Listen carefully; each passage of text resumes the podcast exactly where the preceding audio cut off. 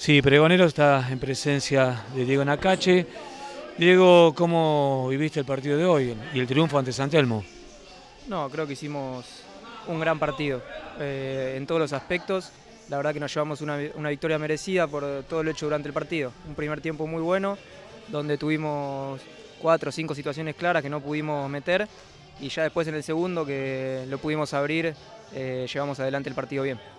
Diego, fue difícil la derrota de la semana pasada ante Armenio, eh, una especie de balde de agua fría, después de dos triunfos que, eran importantes. Eh, ¿Hubo algún miedo hoy o ustedes entraron con el convencimiento de que hoy había que dar vuelta a la página? Sí, fue una derrota dura porque veníamos levantando, veníamos muy bien y fue, como dijiste vos, un balde de agua fría porque no jugamos para nada bien. Eh, fue una derrota merecida.